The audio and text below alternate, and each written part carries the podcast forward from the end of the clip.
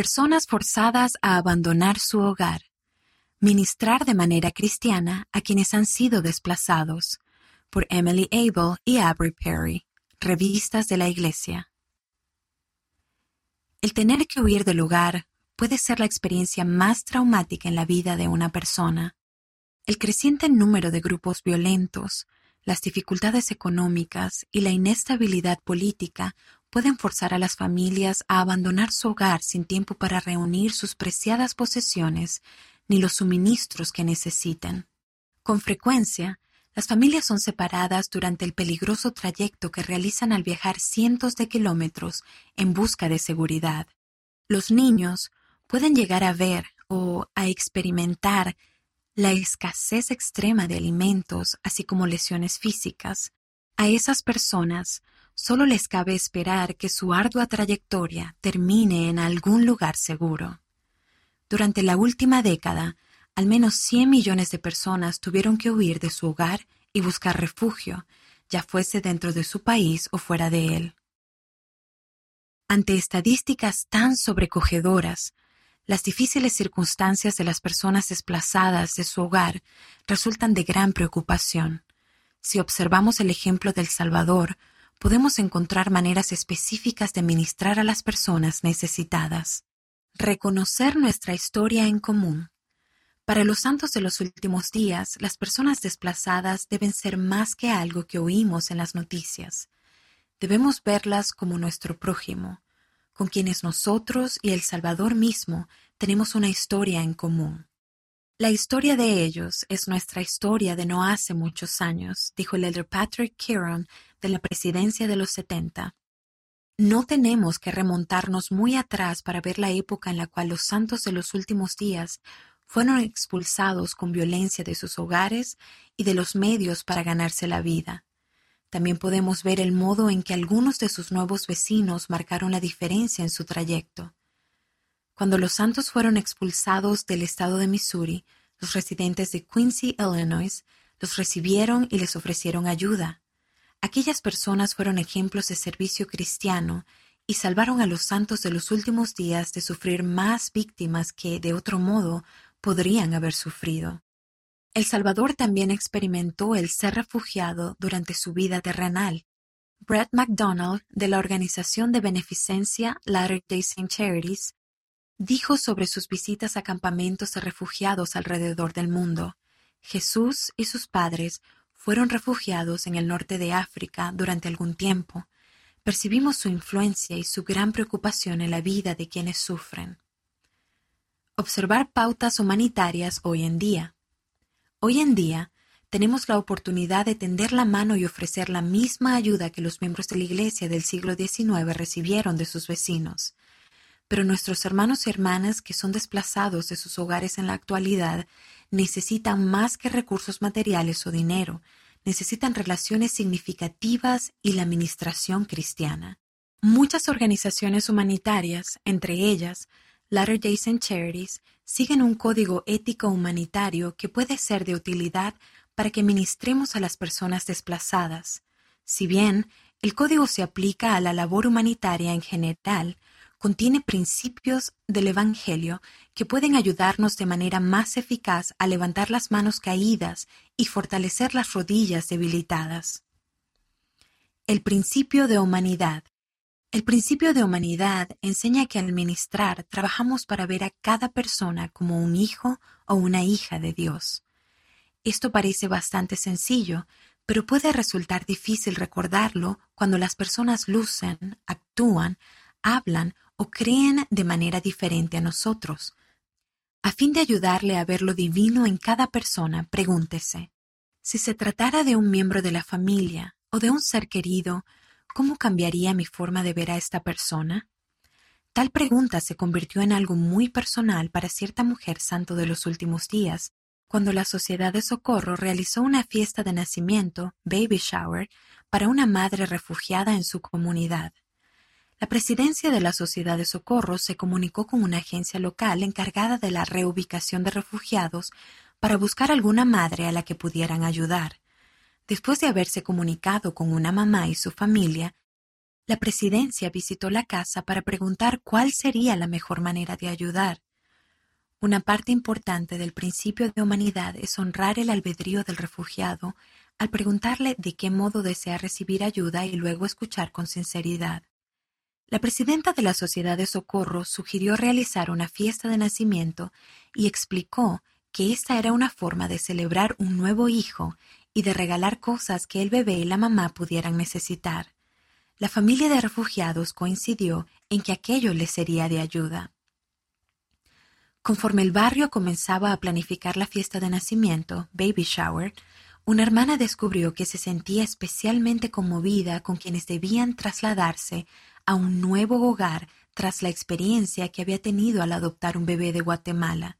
Durante el largo proceso de adopción, la hermana se había mantenido ocupada haciendo un acolchado para su futuro bebé. Al comparar la experiencia de su hijo adoptivo con el futuro bebé refugiado, quiso estrechar lazos con la familia obsequiándoles el acolchado que había confeccionado. En la fiesta de nacimiento la mujer explicó lo que la conectaba con la madre refugiada y describió cómo su pequeño hijo también había tenido que venir a un nuevo hogar y cuánto les había gustado arroparlo con el acolchado cuando él llegó. La mujer entregó el acolchado a la mamá refugiada y dijo, Espero que a tu bebé también le guste. El principio de imparcialidad. El presidente Russell M. Nelson ha enseñado, Dios no ama a una raza más que a otra. Él invita a todos a venir a Él, sean negros o blancos, esclavos o libres, varones o mujeres. Hago un llamado a nuestros miembros de todas partes para que pongan el ejemplo de abandonar las actitudes y acciones de prejuicio. Las palabras del presidente Nelson ayudan a explicar el principio de imparcialidad. En nuestra administración no debemos hacer ninguna distinción basándonos en la nacionalidad, la raza, el sexo, las creencias religiosas, la clase social ni las opiniones políticas. Servimos a los demás aunque sean diferentes a nosotros. En la parábola de Cristo sobre el buen samaritano en Lucas 10 vemos un ejemplo de imparcialidad. El samaritano, que en la cultura era un marginado entre los judíos, no titubeó en ayudar a alguien de otra procedencia. Incluso pensó en el futuro del hombre herido y procuró hacer todo lo necesario para lograr que se recuperara por completo. Después de relatar esa parábola, Cristo enseñó a sus discípulos que el buen samaritano actuó en calidad de prójimo del hombre herido al mostrarle misericordia. Enseguida, Cristo mandó, Ve y haz tú lo mismo. El principio de independencia. Independencia al proporcionar ayuda humanitaria significa que servimos sin buscar fines personales. En lugar de ello, debemos prestar servicio a fin de fomentar independencia y autosuficiencia. Eso podría significar ayudar a las personas desplazadas a buscar el modo de poner en práctica sus aptitudes en la nueva comunidad o bien ayudarlas a aprender destrezas tales como hablar otro idioma o interactuar de acuerdo con las normas culturales locales. A medida que las personas se vuelvan más independientes, tendrán más control sobre sus decisiones y serán más capaces de contribuir a la sociedad mediante sus propias habilidades. Una miembro de los Estados Unidos, Nicole, preguntó a algunos refugiados de su zona qué deseaban aprender a fin de ser más independientes en la comunidad. Le respondieron que querían aprender a cocinar comida estadounidense.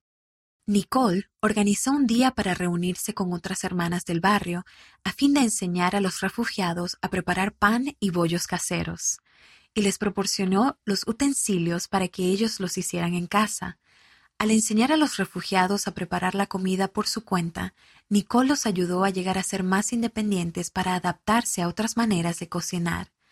También podemos fomentar independencia al permitir que los necesitados se ayuden los unos a los otros.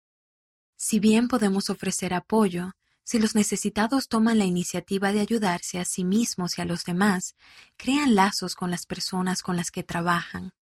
Eso les sirve para edificar sus comunidades y llegar a ser una fuerza para bien el uno para con el otro. Ministrar más a la manera del Salvador. Tal y como el obispo Gerald Cosé, obispo presidente, ha dicho, todos los que vivimos en este hermoso planeta compartimos la sagrada responsabilidad de cuidar de todos los hijos de Dios, quienes quiera que sean y donde quiera que estén. Con frecuencia, el servicio más significativo ocurre cuando nos centramos en las personas de nuestra comunidad. Un miembro que ha encontrado las bendiciones de cultivar relaciones personales con refugiados afirma, tan solo estar dispuestos a tenderles la mano, a ayudarlos y a amarlos puede marcar una gran diferencia. Y una vez que llegamos a conocer a una familia, nos damos cuenta de que cada persona tiene una historia en particular. Aprender sobre las historias de otras personas nos ayudará a verlos como hijos de Dios y a ministrar más como el Salvador lo haría. Las autoras expresan agradecimiento por las contribuciones realizadas para este artículo a Sharon Eubank Samantha Butterworth, de la organización de beneficencia Latter-day Saint Charities. ¿Qué puedo hacer para prestar servicio a las personas que han sido desplazadas? Céntrese en entablar relaciones. Si hubiera personas desplazadas cerca de usted, conózcalas por su nombre. Pregúntese, si se tratara de un miembro de mi familia, ¿cómo cambiaría mi forma de ver a esta persona? Hable con las personas desplazadas sobre sus planes en cuanto al futuro. Pregúnteles qué les sería de mayor ayuda. Ofrézcase como voluntario para ayudar a las personas desplazadas a aprender el idioma del país que les haya dado asilo, así como otras aptitudes que sean necesarias. Conozca a sus vecinos a fin de que puedan servir juntos.